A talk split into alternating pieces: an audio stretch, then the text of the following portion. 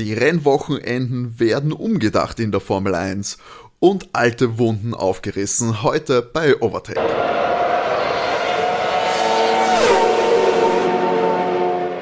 Hallo und herzlich willkommen bei Overtake, eurem Lieblings-Formel 1 Podcast. Mein Name ist Timo. Ich darf euch herzlichst begrüßen hier zur Folge 102 von dem, dem österreichischen Formel 1 Podcast, muss man sagen dem Deut der eine Institution einer der deutschsprachigen Motorsport-Podcast-Szene, muss man ja fast schon bescheiden sagen. Jetzt hier in der dritten Saison, in der 102. Folge, irre wie lang es das jetzt hier schon gibt und ihr natürlich so fleißig zuhört. An meiner Seite sind heute wie gewohnt wieder mal die geballte Formel 1 Overtake-Kompetenz in Form von René. Hallo. Und Matti. Hallo.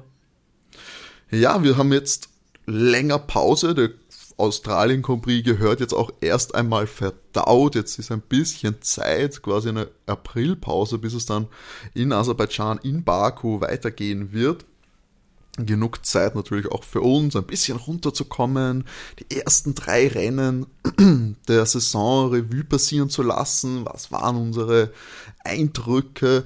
Und dann haben wir natürlich so ein paar News-Themen, Social Media News, und das soll es dann auch schon gewesen sein. Aber Jungs, ich frage euch mal jetzt so, ein, ein, kleiner Teil der Saison ist vorbei. Wir haben die ersten Eindrücke sammeln können. Die ersten Trends sind äh, quasi schon jetzt verdaut. Wie würdet ihr jetzt mal so diese ersten drei Rennen beurteilen?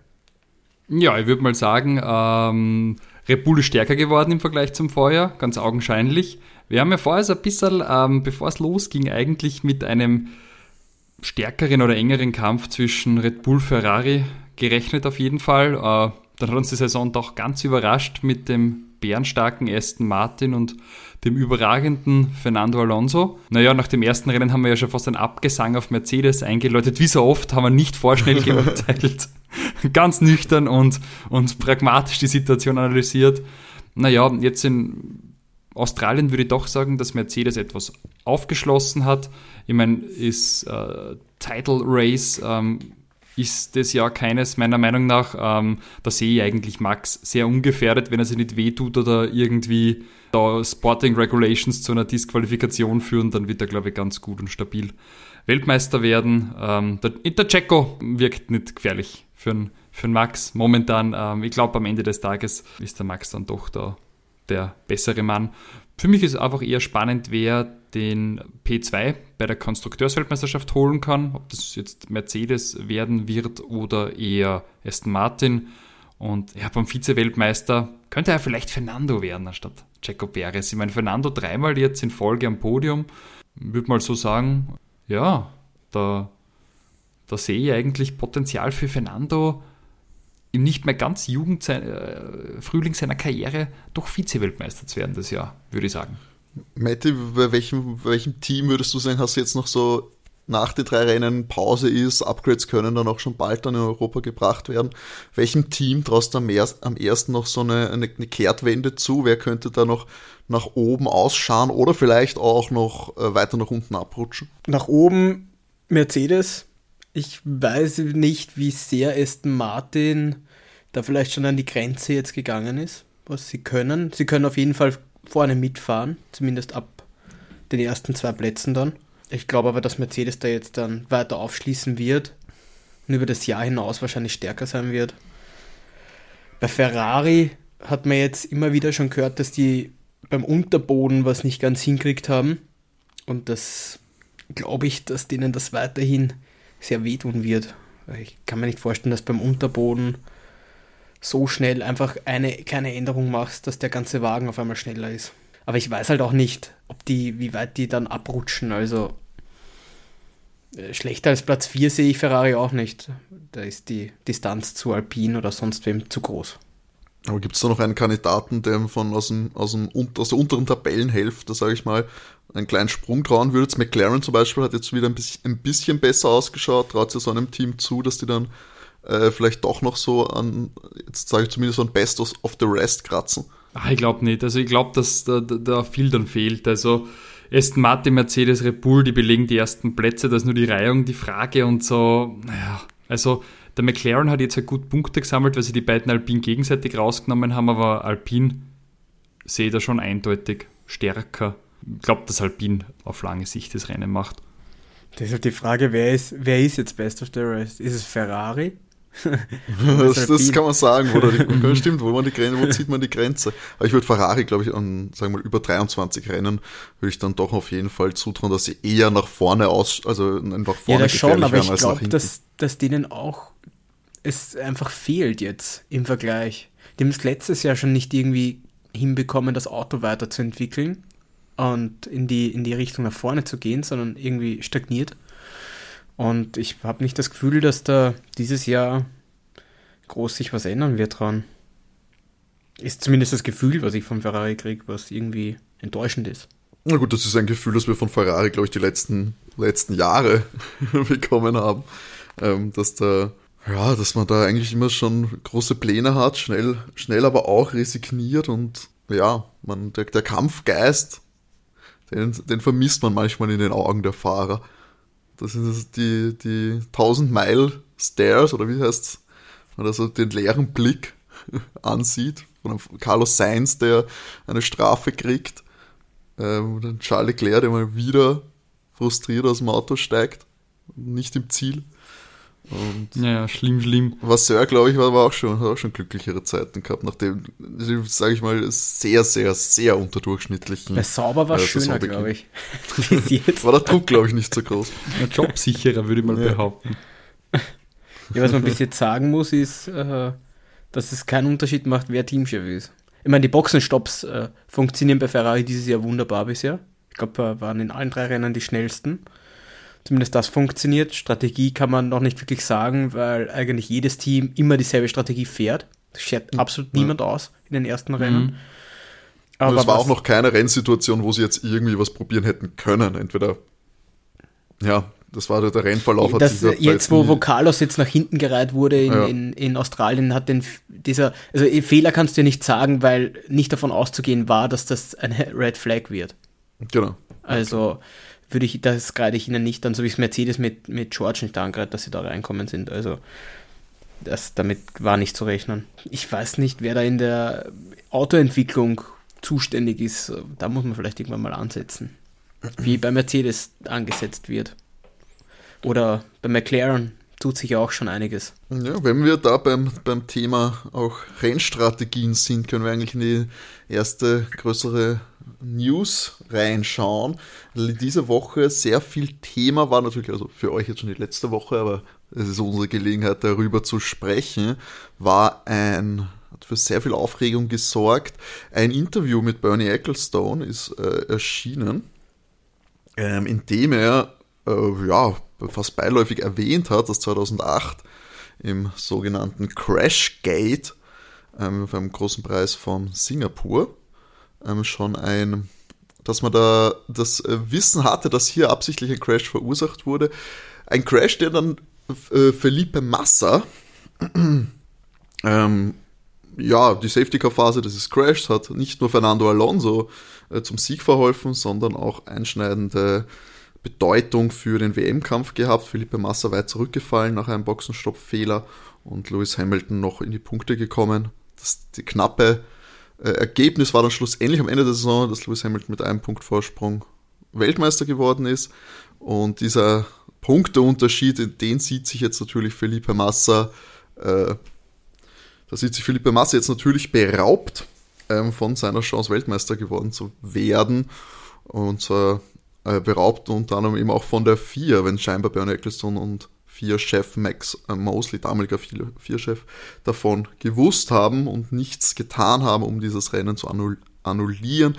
Und Philippe Massa jetzt angekündigt hat, ja, er möchte da natürlich alles Mögliche äh, rechtliche unternehmen, um da Gerechtigkeit durchzusetzen. Die Chancen scheinen marginal zu sein ja, er scheint da immer noch, sage ich mal, dem ein bisschen nachweinen, dieser Möglichkeit, da Formel 1 Weltmeister zu werden. Wie beurteilt ihr diese ganze äh, Situation? Ich meine, Matti, du hast schon auch im WhatsApp-Chat gesagt, dass das natürlich kein, kein Thema sein sollte, da nachträglich irgendwas zu machen, oder? Ja, ich habe damals auch zu Philippe Massa gehalten in, in dieser Saison. Aber du müsstest wenn du das jetzt angreifst, müsstest du so viele WM-Entscheidungen angreifen, äh, wo Leute absichtlich gecrashed sind, um Weltmeister zu werden. Also ist nicht der richtige Weg jetzt. Ja, sehe ich genauso. Also vollkommen äh, sinnlos, jetzt da Kapitel wieder aufzurollen von vor, was, 15 Jahren? Genau. Ja, bitte, sinnlos. Also wen interessiert das jetzt noch? Gut, ich weiß schon, Philippe Massa ist jetzt in seine 40er, der kann so nicht mehr Weltmeister werden. Erstens wäre es ziemlich seltsam, das am grünen Brett jetzt durchzusetzen und Matt jetzt ganz richtig angesprochen, da gibt es doch ganz viele fragwürdige Rennen und ähm, Weltmeister waren es der Lewis im letzten Rennen, weil äh, Timo Glock äh, da irgendwie nicht ganz schnell war. Aber ähm, ganz ehrlich, lächerlich. Ich glaube, es ist ein Clickbait, es ist wenig los und es ging darum, jetzt wieder mal irgendeinen Artikel zu produzieren. Und sind wir doch ehrlich, der Bernie Ecclestone, der hat es auch nie ganz verwunden, dass er nicht mehr Formel 1-Chef ist und tut sie nur gern ein bisschen wichtig machen. Aber diese Äußerung, die führt zu nichts. Also es ist einfach viel zu lange her, als dass man da noch was machen müß, müsste. Wir haben ja gesagt, man muss einmal Abu Dhabi äh, zu den Akten legen, oder? Und da muss man aber die Saison 2008 noch viel mehr zu den Akten legen, weil wenn die Saison abgeschlossen ist und bei der FIA-Preiszeremonie ein Weltmeister gekürt wird, dann ist es geschlossen, das Buch. Sag, sagen es doch auch in der Formel 1 und für mich also nicht der Rede wert. Ja, aber ich würde jetzt mal eh alle gleich. Es ist natürlich klar Quatsch, jetzt von 2008 anzufangen. Ich meine, diese gesamte Geschichte ist ja sowieso, ich finde, für filmreif, buchreif. Ich würde richtig gerne diese ganz große Aufdecker-Geschichte, ich meine, diese ganze Crashgate-Situation, auch mit Flavio Briatore und dem, dem Technikchef, dass die da, dem Nelson Piquet Jr. da gesagt haben, Crash gegen, Crash gegen die Wand, damit Fernando den Sieg holt. Ich meine, das ist in der Form, ich meine, Stallorder schön und gut, aber ist natürlich nochmal ein anderes Level, als zu sagen, komm, lass den Jungen überholen oder so.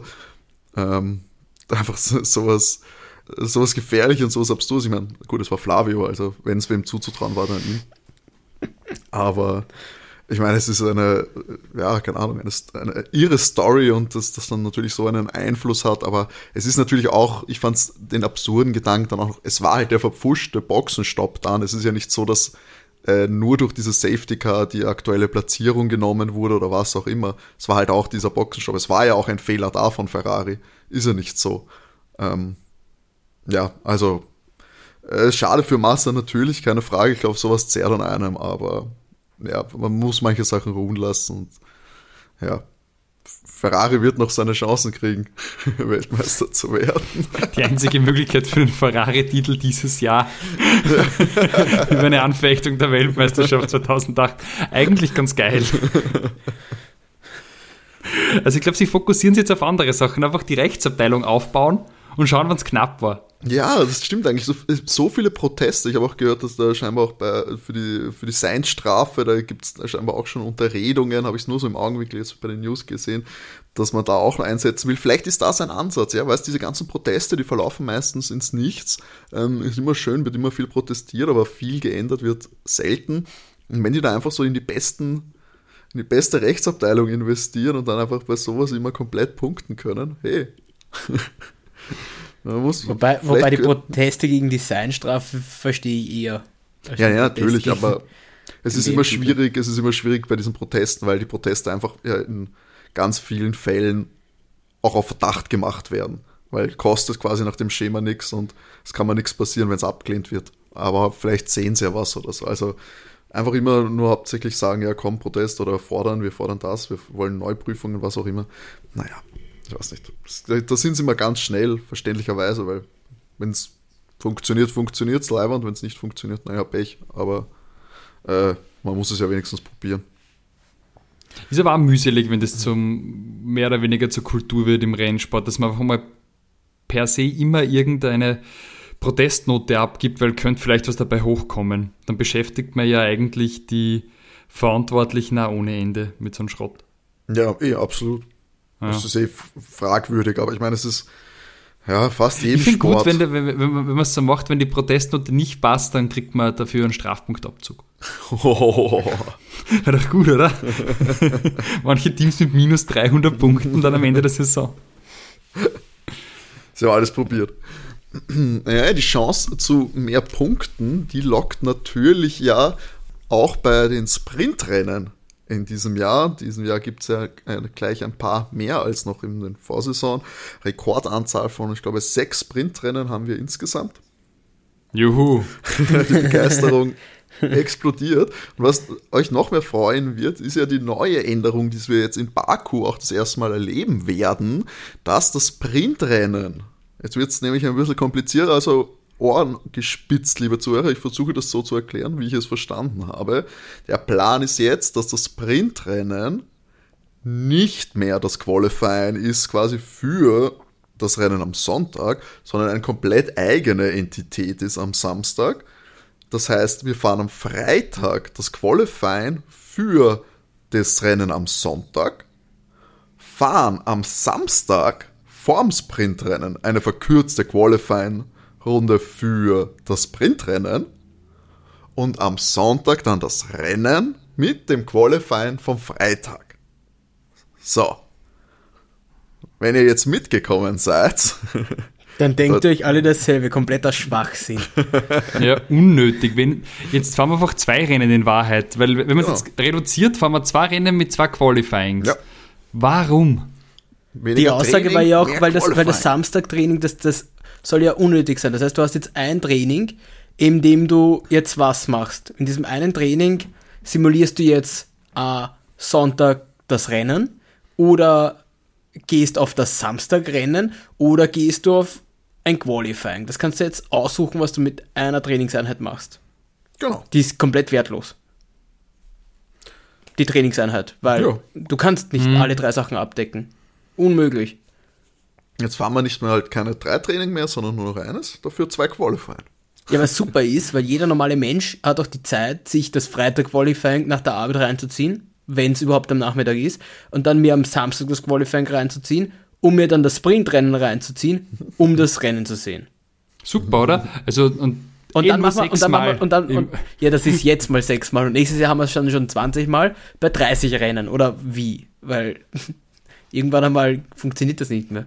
Es scheint auch dann teilweise eben, ja, ich meine, auch glaube ich, das Einzige, was bis jetzt auch an den äh, an der ganz großen Ausdehnung des Sprintrennen ist, zumindest was, glaube ich, manche Stimmen im Paddock sagen, ist, äh, ist dieses sehr ambitionierte Net Zero Emissionsziel, das bis 2030 gelten soll, was natürlich mit noch mehr Sprintrennen und noch mehr Qualifying schlecht zu managen ist, gerade auch was natürlich Motoren Mileage angeht, ändert das natürlich auch nochmal viel fleißig, fleißig. Ich weiß auch nicht, was ich, ich, bin, ich bin sehr gespannt. Ich finde, ja, man kann eh nicht, aber also das irgendwann, wenn das dann wirklich, was ich sehr stark vermute, die Regel sein wird, dass wir dieses Format so haben.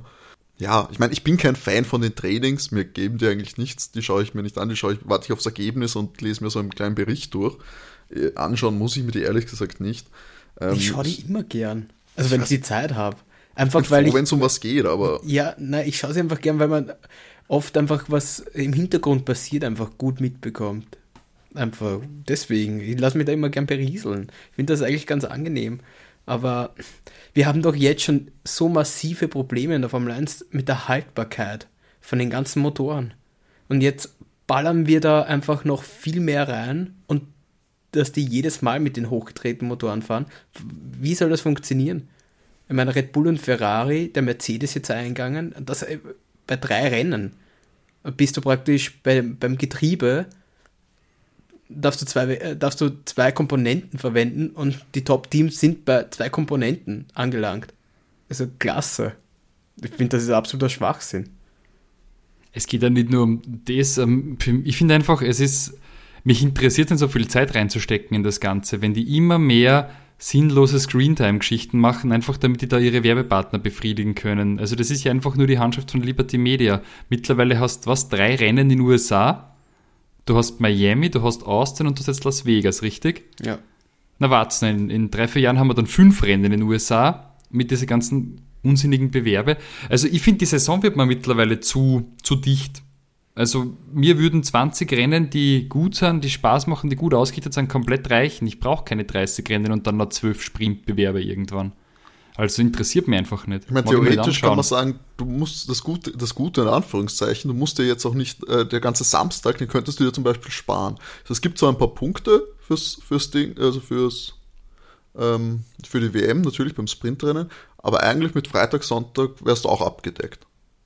Wäre das nicht eh auch so, sagen wir, ja, ich muss ja nicht alles sehen, oder ist das dann doch wieder der Kom wo man sagt, nee, da geht es ja auch um Punkte wieder. Von mir ist das Qualifying, gebe ich mir nicht für den Sprint, aber, aber nachdem es da auch wieder Punkte für die WM gibt beim Sprintrennen, ich weiß halt nicht, ich sehe auch den Mehrwert vom Sprintrennen immer noch nicht, aber da, da bin ich Gott sei Dank einmal auf Max seiner Seite, weil der ist auch absolut kein Fan von dem Sprintrennen. Weil. Ja, ich meine, ja. Max, Max hat das auch, hat auch schon, du sprichst du schon an, es gab auch natürlich schon Stimmen von, aus dem Fahrerlager ähm, zu diesen Veränderungen. Max äh, hat sich geäußert, dass er eigentlich so gut wie keine Veränderung möchte am Rennwochenende, um die äh, DNA des, des, der Formel 1 hier nicht äh, verändert zu wissen. Ähm, manche, also die Mercedes-Fahrer scheinen da ein bisschen offener sagen für Neuerungen. Ich glaube, Russell äh, war sowieso ein bisschen, äh, ja, er findet es eigentlich gar nicht so schlecht, wenn es mehr, es so mehr geht, wenn mehr zählt. Und Lewis findet die Ideen auch gut und hat natürlich noch gesagt, ja, wenn es Inklusion fördert, was das, was natürlich der Standardsatz von Lewis ist, ähm, aber prinzipiell offen für Neues. Ja, ähm, ja, ich glaube eher, dass sie strugglen. Sie strugglen halt wirklich. Man merkt es wahrscheinlich bei Einschaltquoten und so. Das Qualifying werden nicht viele Leute schauen. Es ist, für mich ist das Qualifying ziemlich spannend, so wie sie es jetzt aktuell haben. Ich finde es eigentlich ein gutes System. Und du musst eigentlich gar nicht so viel dran ändern, aber ich glaube, sie strugglen eben, dass das nicht zugänglich aber, ist aber, für Leute, aber, die, die nichts mit der Formel 1 am Hut haben, weil du schaltest ein und weißt nicht, was passiert eigentlich. Warum ist das wichtige Qualifying dann Freitag, wo ich wirklich in der Arbeit sitze? Ja, weil das, ja, weil es egaler ja, ist. Nein, das ist ja nicht egaler, weil es gibt viel mehr Punkte am Sonntag. Ja, aber die, für die, die Zuschauer, also die Zuschauer interessiert, glaube ich, das Sprintrennen dann mehr als ja, das aber dann, was bringt mir dann am Samstag das extra Sprint-Qualifying? Weil das ist wirklich was, was mich dann nicht interessiert. Weil wenn ja. ich was von den drei Sachen nicht schauen kann, naja, gut, dann ist es das Samstag Sprint-Qualifying. Wenn ich es mal aussuchen kann, weil das ist mir relativ wurscht, wie sie am Samstag dann irgendwie starten, wenn das ja, eh aber du, ein eigenes du bietest Ding zumindest jedem Wochenende was, wo es um was geht. Was, das war ja auch immer ein Gedanke von, äh, ich glaube, das hat eh schon immer äh, Dominik Herrli gesagt, das soll jeden Tag um was gehen. Das war immer der Appeal von dieser Ja, aber, aber dann, dann macht's doch ganz normal Samstag das Qualifying und dann Freitag die Training. Ich verstehe es nicht. Es tut mir leid. Das, das geht mir einfach nicht an. Aus rein wirtschaftlicher Sicht verstehe ich es. Also eben, es soll ja um was ja. gehen. Das Qualifying ist uninteressanter als ein Rennen, deswegen machst du das Qualifying am Freitag, wo wahrscheinlich weniger zuschauen können als am Samstag machst am Samstag das, dann aber, immer noch später das Sprintrennen, da oh, schaltest du ein, verstehst das. Es tut sich kannst ja wieder kein, nicht wirklich Gas geben, weil wenn du überlegst, die Zeit Natürlich nicht, aber es geht um Geld, Leute, es geht zu, um Werbung zu Rennen, es ist kurz, also du kannst ja nichts reparieren, da fährt dann jeder wieder mit angezogener Handbremse, weil die waren ja immer äußerst langweilig, die Sprintrennen, ja, weil jeder gedacht was, hat, bloß nichts kaputt Es hat machen. sich einmal was getan und das war äh, vor zwei Jahren in Brasilien, wo Luis den neuen Motor gekriegt hat und der einfach bei jedem vorbeifahren hat können, den Mercedes in Sao Paulo und der vorkommen ist. Aber das mhm. war's. Da, da, ist nie was passiert. Ich finde diese furchtbar. Ja, ich finde Ich, ich verstehe den absolut den Punkt, Timo, mit, dem, mit den Einschaltquoten und Geld, aber als, als Formel 1-Fan, dem das absolut nicht interessiert, äh, wie viel Geld das Ganze einspielt, damit noch irgendwer reicher wird, ähm, finde ich den, finde diesen, das fehlt mir einfach. Keine Ahnung gibt mir gar nichts. Oder das, äh, ich nehme an, das wird auch ein der nächste Punkt sein, äh, dem, der zu besprechen ist mit der, mit der neuen Reifenwahl. Genau, das finde ich auch absoluter Quatsch. Neue Qualifying-Format, was auch, äh, also Format ist übertrieben, es gibt eine kleine Änderung am bestehenden Format, nämlich was die Reifenwahl angeht, dass man ab Imola, hat Pirelli jetzt glaube ich schon offiziell bestätigt, dass ab Imola ähm, in Q1 nur noch auf Hard gefahren wird, in Q2 nur noch auf Medium und in Q3 auf Soft. Ähm, das soll äh, den Reifenverschleiß äh, verringern, weil dadurch, glaube ich, es wird gerechnet, glaube ich, pro Team oder so zwei Paar Reif zwei Reifensätze weniger verwendet werden auf dem Wochenende. Und ja, ich meine, bis jetzt natürlich jeder ist die ganze Zeit auf Soft gefahren. Und jetzt gilt es natürlich auch auf Hard da in Q1 schon äh, Zeiten auszufahren, was natürlich immer etwas trickier sein kann, da nicht immer die Reifen, nicht jeder die Reifen gleich gut auf Temperatur bringen kann. Ja, vor allem, ja. wir haben eine unbefahrene Strecke. So, die Strecke ist, äh, die Strecke ist nicht warm. Dann hast du den harten Reifen gleich am Anfang. So einen kalten Reifen auf einer kalten Strecke funktioniert wunderbar. dann verbietet es auch noch die Heizdecken. Ich, bin, ich, ich, finde, ich finde super. Tricky. Da, da, werden wir super Rundenzeiten sehen. Genau das macht die Formel 1 aus. Keine Innovation, langsamere Strecken, was weiß ich. Ich finde, man kann es auch irgendwann mal übertreiben. Und wie sollten jetzt ein, ein, ein schwaches Team Forster mit den Reifen spielen können, ja? Als gutes Team hast du eventuell mit dem Medium fahren können. Ähm, ein schwaches Team hat am Soft zumindest ein, wesentlich mehr rausquetschen können.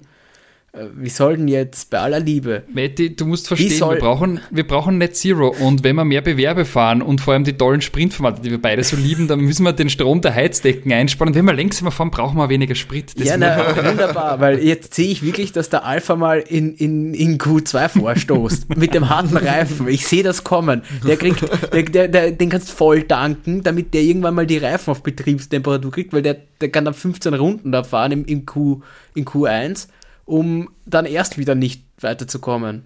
Das ist, ich weiß ja nicht.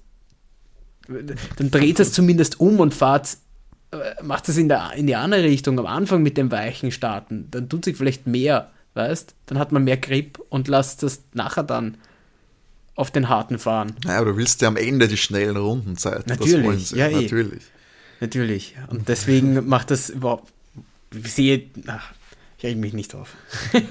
Gäbe es, gäbe es eine Änderung, also jetzt sagen wir mal rein am Qualifying, gäbe es eine Änderung, die ihr begrüßen würdet? Wir kritisieren immer sehr viel, wenn neue Neuerungen kommen, aber gäbe es etwas, was, wo ihr sagt, okay, wenn man das ändert, das wäre schon.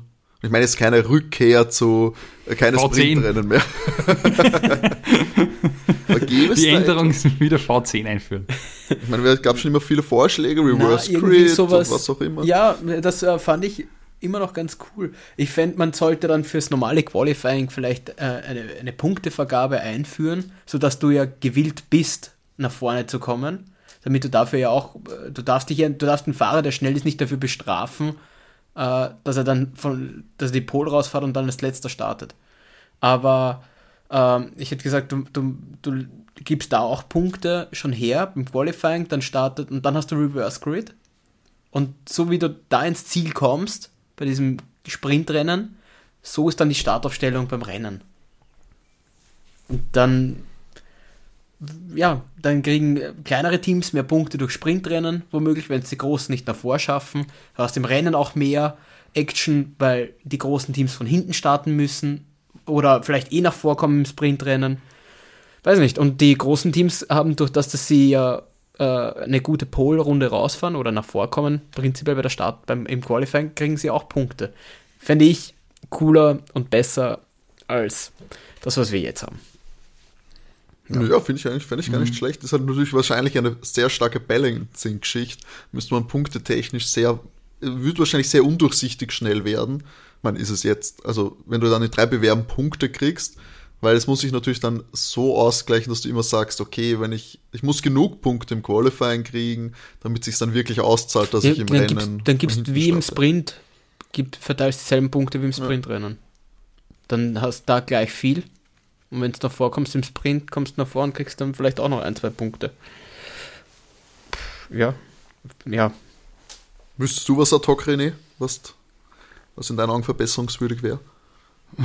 schwierig. Also für, für mich ist einfach, es sind mittlerweile zu viele Bewerbende. Ich habe schon die letzten Overtake-Seasons mehr oder weniger ein bisschen bemängelt und ich glaube, es werden aber noch eher mehr Bewerbe werden als weniger. Und ich finde es einfach zu viel. Also ich, ich, mag mir auch die Zeit nicht nehmen, am Wochenende, das ganze Wochenende ähm, dran zu hängen.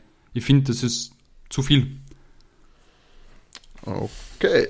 Ist natürlich schlecht für einen Formel 1 Podcast, dass man sagen, es gibt so viel Formel 1, aber hey. Naja, gut, also ich mag auch nicht jeden Tag Schnitzel essen. Sagst du, wie es ist.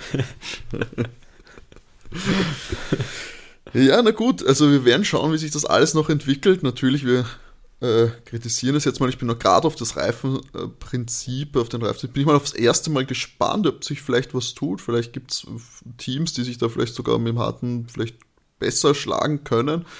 Ähm, Meinst du Red Bull? Aber der tut sich mit jedem Aber leicht. weißt, wenn, wenn, wenn man äh, dabei sind bei den Reifen, ist ja geil, wenn es wieder zwei Hersteller gäbe. Dann wäre wenigstens irgendein Poker drin, weißt Jetzt du? ist Also eh auch wenn du gerade Pirelli, musst. oder? Haben Sie schon unterschrieben? Ist schon was fix? Nein, es, wird, es ist Nein, ausgeschrieben. Es ist ausgeschrieben. Aber jetzt, ich, immer noch nur für einen. Also ich glaube nicht, dass sie, es wird immer nur, es gibt den einen Vertrag für die Formel 1 und wenn es Pirelli nicht wird, können zwei andere werden. ich fand es früher auch cool. Das den Problem ist, ich habe auch drüber nachgedacht, weil wir es natürlich viel Thema, wir haben auch äh, privat über diesen äh, Compris geredet, wo äh, damals in Amerika nur sechs Autos gestartet sind, ähm, weil die anderen Reifen quasi als nicht sicher fest äh, bestimmt wurden. Es ist halt, du entscheidest dich halt am Anfang der Saison oder hast irgendwie einen Vertrag mit denen vielleicht sogar über mehrere Saisonen und dann stellt sich aus eines besser als der andere und du kannst eigentlich die ganze Saison nichts dagegen tun.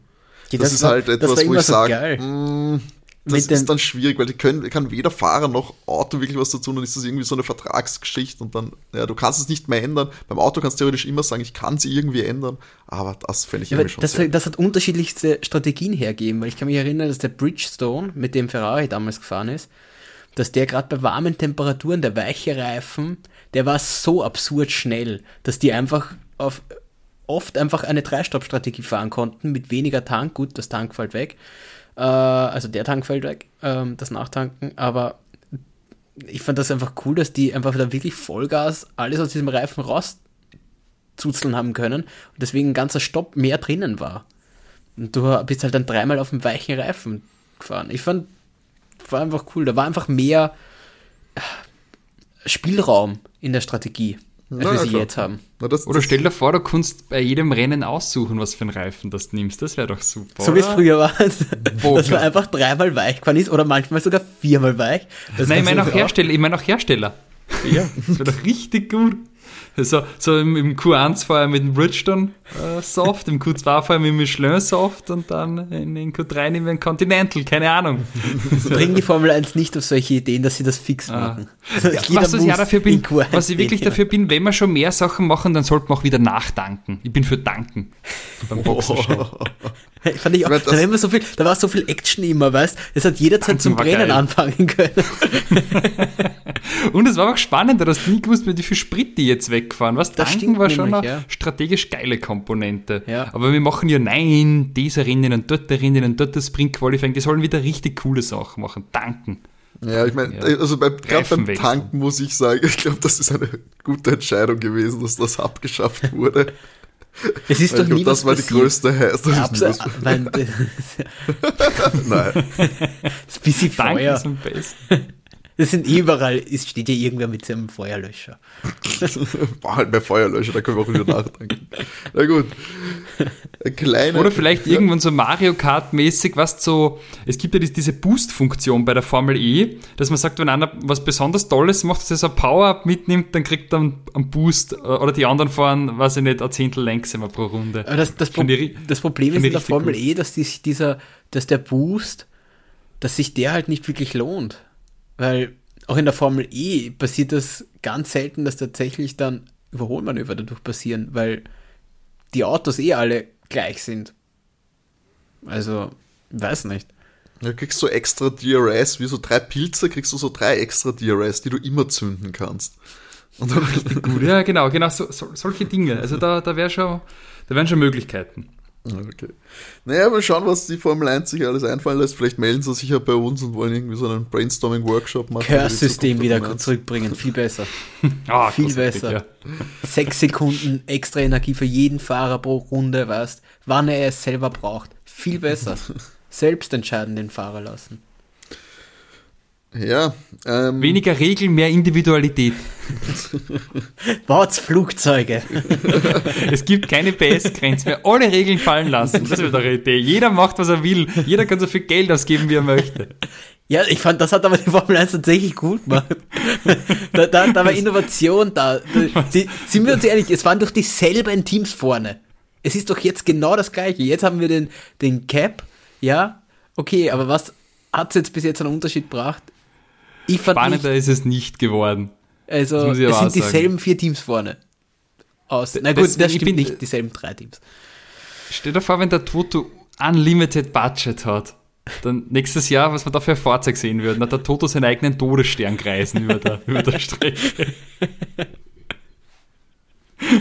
Großartig, ich will alles deregulieren, nur in der Formel 1 Welt.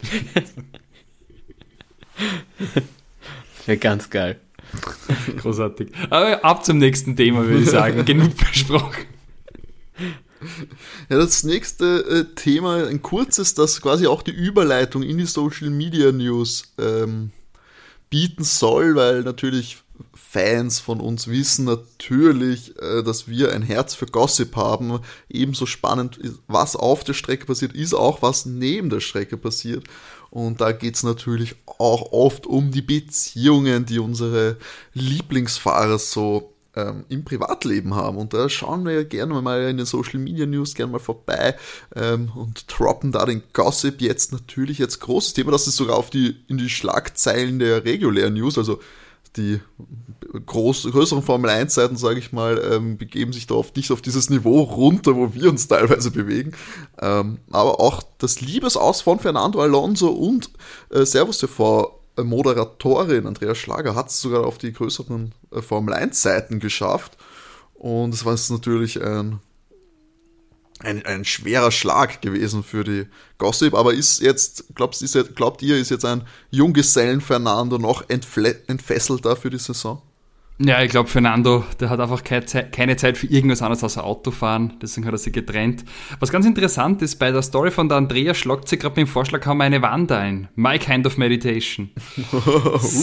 Wobei bei ihrem Reitgestüt, äh, also vielleicht ist das auch äh, gute Laune-Post. Nein, ich finde es interessant. Man hat es ja eigentlich ähm, am 5. März gab es das letzte gemeinsame Foto, also gar nicht so lange her, äh, wo die Andrea ihm zur äh, Trophäe in Bahrain äh, gratuliert. Und danach habe ich mir gedacht, es ist wenig los. Sie haben es nämlich danach nicht mehr gemeinsam äh, ähm, auf Social Media so großartig gezeigt.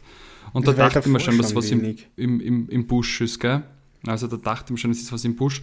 Naja, was soll ich sagen, der Fernando, ich habe auch sein Social Media Feed gestalkt, der ist schon wieder am Karten, irgendwelche Werbedeals. Also ich glaube, er ist einfach sehr beschäftigt. Vielleicht hat er gerade keine Zeit für eine Partnerschaft, aber. Ich glaube, dass ich mein, beide einfach sehr viel unterwegs sind und es einfach fast unmöglich ist, außer sind wirklich beide gerade bei dem Rennen. Ansonsten, glaube ich, sehen sich die nicht. Da arbeiten die beiden ja auch, also das ist ja nicht so, dass ja, sie weil super viel ich, Zeit haben. Weil sie ja ansonsten bei der MotoGP auch unterwegs ist. Das heißt, wenn sie nicht an dem Wochenende bei der Formel 1 mit Servus ist, ist sie halt woanders. Und ich glaube, die sehen sich einfach nicht oft. Und das, wenn sie dann nicht eben regelmäßig dabei ist, wenn er bei den Rennen ist, da haben wir schon einige Beziehungen gesehen, die das dann nicht backen.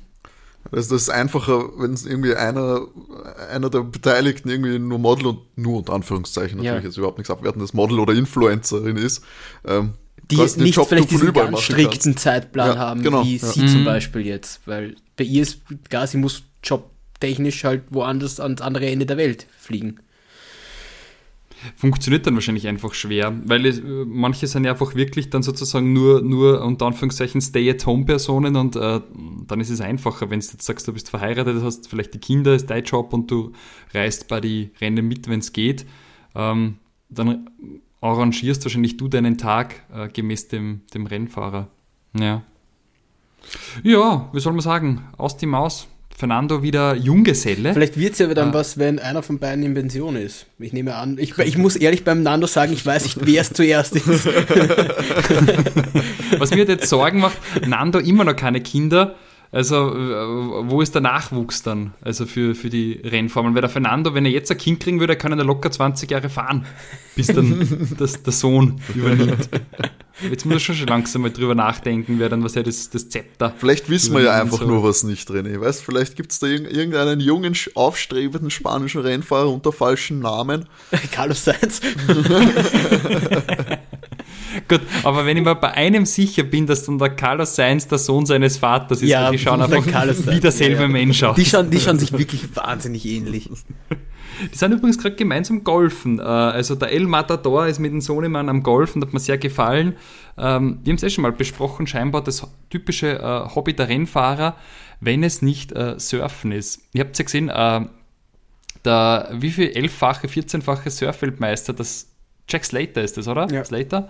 Äh, war ja bei der Box in äh, Melbourne zu Gast bei Mercedes und äh, oh Wunder, Lewis ist jetzt surfen. Äh, Naja, gut, aber die, der, äh, gönnen. die, die sind ja, verbringen ja schon Jahre Ewig, zusammen. ja, ja, ja, ja, die kennen sie ja seit ewigen Zeiten, deswegen wird er auch, denke ich, in der Box gewesen sein. Ja. Ja, ähm, äh, der Piastri hatte auch Geburtstag am Donnerstag. Stimmt, 22. Äh, mhm, da gab es also ganz nette Geburtstagsgesänge eigentlich schon in Melbourne für ihn und jetzt bei so diversen Events, ja. Ähm, ich glaube, das funktioniert gar nicht so schlecht zwischen Piastri und, und Lando. Die wirken zumindest recht nett miteinander. Ja, noch. Aber Warten wir mal ab. Also, ich meine, ja, die sind, ich glaube, sie sind sich ein bisschen ähnlicher als Danny und Lando fast.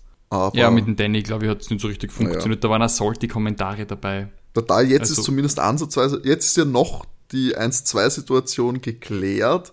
Aber warten wir mal ab, wenn es dann mit den Ergebnissen dann doch knapper wird. Also mal schauen. Piastri ist skrupellos, das haben wir gelernt. Äh, Piastri ist auf jeden Fall, äh, ja, äh, schnappt sie was. Aber andererseits, wenn ich mir überlege, wie salty die Kommentare von Nick de Vries waren Richtung Yuki Tsunoda, jetzt liefert er überhaupt nicht ab. Ja, das stimmt. Das stimmt Ja. natürlich. Vielleicht lernt der auch noch ein bisschen Demut. Ähm, wisst, äh, Logan Sargent ist mir das erste Mal mit seinem Profil aufgefallen. Der war nämlich bei den Brooklyn Nets zu Gast und hat sich bedankt für die Einladung. Ich habe gesagt, Matti, du folgst mit deinem äh, Handle, den ich jetzt nicht preisgeben möchte, den Brooklyn Nets. Erzähl uns doch was über die. Das ist ein Basketballteam. hab so was gedacht. Aus Brooklyn. Ja, die haben in den letzten Jahren einige Trades gemacht, haben sich gute Spieler geholt und nichts gewonnen. Und sie wieder abgeben, die Spieler. Naja. Du würdest sagen, so ein bisschen Ferrari der, äh, äh, der Basketballszene der NBA?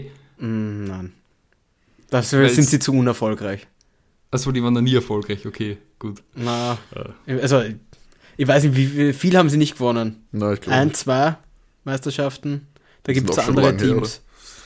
die Lakers haben viel gewonnen. In den letzten Jahren. Golden, State. Warriors. Die Golden State Warriors, ja, ja. Boston Celtics. Stimmt, haben auch viel Boston gewonnen. Celtics. Hm, die waren im Finale gegen die Warriors letztes Jahr. Stimmt. Ähm, wisst, jetzt erzähle ich es gerade, wer noch Geburtstag hat, und zwar heute am Freitag, dem Tag unserer Aufzeichnung, unser aller Liebling, Südtiroler, Äh, gern Günther Steiner. Günther Steiner Ja. Wie alt wird Günther? 58. Besten Jung. Jahre. Jung. Ja. Das ganze Leben vor sich. Ja, also ich glaube, äh, der Günther, also ist einfach ein Sympathieträger. Kann man nichts Schlechtes über ihn sagen. Holt jeden Euro raus oder Dollar für Haas. Ist, glaube ich, auch wirklich so die Einstiegsdroge auch für viele gewesen, gerade bei Drive to Survive. Ich glaube, da war ja Günther Steiner ja ich meine, über Jahre quasi die, die Hauptfigur. Da war der Mann, ich glaube, dem, wo es dann viele hängen geblieben sind auch, wegen dem es dann ein bisschen geschaut haben. Also ich glaube, der hat da hat einen großen Anteil gehabt, glaube ich, bei Drive Ja, weil er schon ein ziemlich cooler Dude ist. Ja, ist ein charismatischer Typ. Ja, kann man. Bringt die Sprüche, sagen. ballert die Sprüche raus. Das ist schon, schon gut. Der macht was für die Fans. Weißt? Ja, und was, was sonst noch gibt, äh, Red Bull hat ein ziemlich cooles Video gepostet und zwar ähm, zieht ein Red Bull einen Wasserskifahrer. Das hat mir sehr gefallen als ähm, Preview für den Miami Grand Prix und das fand ich ziemlich cool, weil der fährt da eigentlich recht schlechte Straßen drüber und äh, kann man auch so einsetzen. Es ist aber nicht natürlich der aktuelle Red Bull, sondern ein bisschen älteres Modell. Schaut eher so an, so aus wie Vettel gefahren hätte zu seinen Zeiten, wo er Weltmeister geworden ist. Und ähm, ja, last but not least, äh, Mercedes-Benz hat noch ein kleines äh, Posting abgesetzt ähm, nach dem äh, Grand Prix in Melbourne. Und zwar war das das 250. Podium in der Turbo-Hybrid-Ära für Mercedes. Ja, das ist eine stolze Zahl. Ja, haben wir auch gedacht, oder? Ziemlich, ziemlich beachtlich, ja. Ja. Krass, oder? Wenn du überlegst, 250 Podien. Wie viel davon war. Lewis? Das ist eine gute Frage, gell? Lewis hat jetzt, äh, was haben wir gehabt? 192 Podien in seiner Karriere und die sind eh fast alle mit Mercedes. Du halt noch ein paar von McLaren weg, aber wahrscheinlich nicht wenige. Wirklich 250 Podien haben wir gehabt. Jetzt wäre die Frage, wie viele Rennen waren das jetzt seitdem? Uh, in das der wär auch Turbo-Hybrid-Ära. Fragen wir ChatGPT, ich kann das jetzt nicht so schnell ausrechnen. Naja, weil seit die Turbo-Hybrid ist seit 2014. Richtig. So, dann haben wir jetzt äh, 10 Jahre. Kann ich rechnen? Kommt hin? Ja, genau, und im Schnitt Ja. so 20, 20 Ja. Rennen, oder? In einer Saison. Also haben wir 200 Rennen und 250 Podien. Ja, ist ein ausgezeichnet guter Schnitt, würde ich sagen. naja, das heißt, äh, du hast praktisch mehr als in jedem Rennen mindestens ein Podium geholt. Boah, schon das, stark. Glaub, haben, die, haben die wirklich, glaubst ist das wirklich mehr Podien als Rennen? Das ist ja, ja, naja, wenn es äh, ein Doppelpodium ja, ja, schon hast. Klar. Ja, ich meine, in den Kombinatenzeiten war das ja eh fast ja. wahrscheinlich Standard. Mit Rosberg arg, ja. und mit Valtteri, mhm. hat auch immer wieder ein Podium geholt. Ja, es ist ein wahnsinnig arger Schnitt. Mhm. Schon ziemlich gut, oder? Naja, schauen wir mal, ob Mercedes da noch dann vielleicht auch noch Siege dranhängen kann. Letztes Jahr nur einer. Schauen wir mal, ob dieses Jahr noch einer dazukommen kann. Ich glaube, der Lewis gewinnt daheim. Daheim in Silverstone? Ja. Das wäre ihm natürlich, glaube ich, das wäre ihm zu vergönnen, würde ich sagen. Also ich habe einen Artikel gefunden vom 4.11.2018, da hat Lewis Hamilton exakt 50% aller Turbo-Hybrid-Rennen gewonnen. Sicher schlechter waren durch die abnehmende Form, aber ja, ich glaube, die waren schon ganz gut. mächtig, mächtig. Aber jede Ära muss einmal zu einem Ende kommen. So wie eine Overtake-Folge. Oh, Wahnsinn, René. Wahnsinn. ja, auch, auch Overtake-Folgen gehen ab und zu mal zu Ende, aber das Gute ist, dass sie äh, nicht unbedingt, nicht so wie Ehren von so Dynasties, von so Formel 1-Teams vielleicht, aber auch, aber Overtake kommt wieder zurück und das, ja, wöchentlich, also nächsten Dienstag, wie gewohnt, gibt's immer, äh, gibt's Overtake, dann auch die 103. Folge bis dahin könnt ihr natürlich uns die Zeit nutzen und uns auf Social Media folgen. At overtake-der F1 Podcast sind wir auf Instagram, at overtakecast auf Twitter, da verpasst ihr dann keine äh, Folge. Könnt uns natürlich auch gerne per Kommentar oder per DM äh, Feedback schicken. Das könnt ihr auch per Mail machen, overtakef1 at gmx.at. Könnt ihr uns da erreichen, freuen uns über Zusendungen aller Art. Und ja, dann sind wir am Ende. Wir, Ostern ist ja schon vorbei, also frohe Ostern brauche ich euch äh, nimmer wünschen. Wir hoffen aber natürlich, ihr hattet jetzt, äh, falls ihr es feiert, schöne Feiertage. Das heißt, oder ein schönes Pessachfest oder ähm, äh, dritte Woche des Ramadan. Oh, also stimmt. eine Woche geht's noch. Muss man noch standhaft bleiben. Ja. Durchhalten. Ich meine, meine Fastenversuche da sind schnell abgebrochen worden, muss ich zugeben. Also Respekt an alle, die auch jetzt noch äh, durchge durchgezogen haben oder durchziehen. Ähm, ja, schaltet auf jeden Fall nächste Woche wieder ein. Bleibt bis dahin brav, bleibt gesund und René. Wie immer wünschen wir euch genug Benzin im Tank. Tschüss. Ciao. Ciao.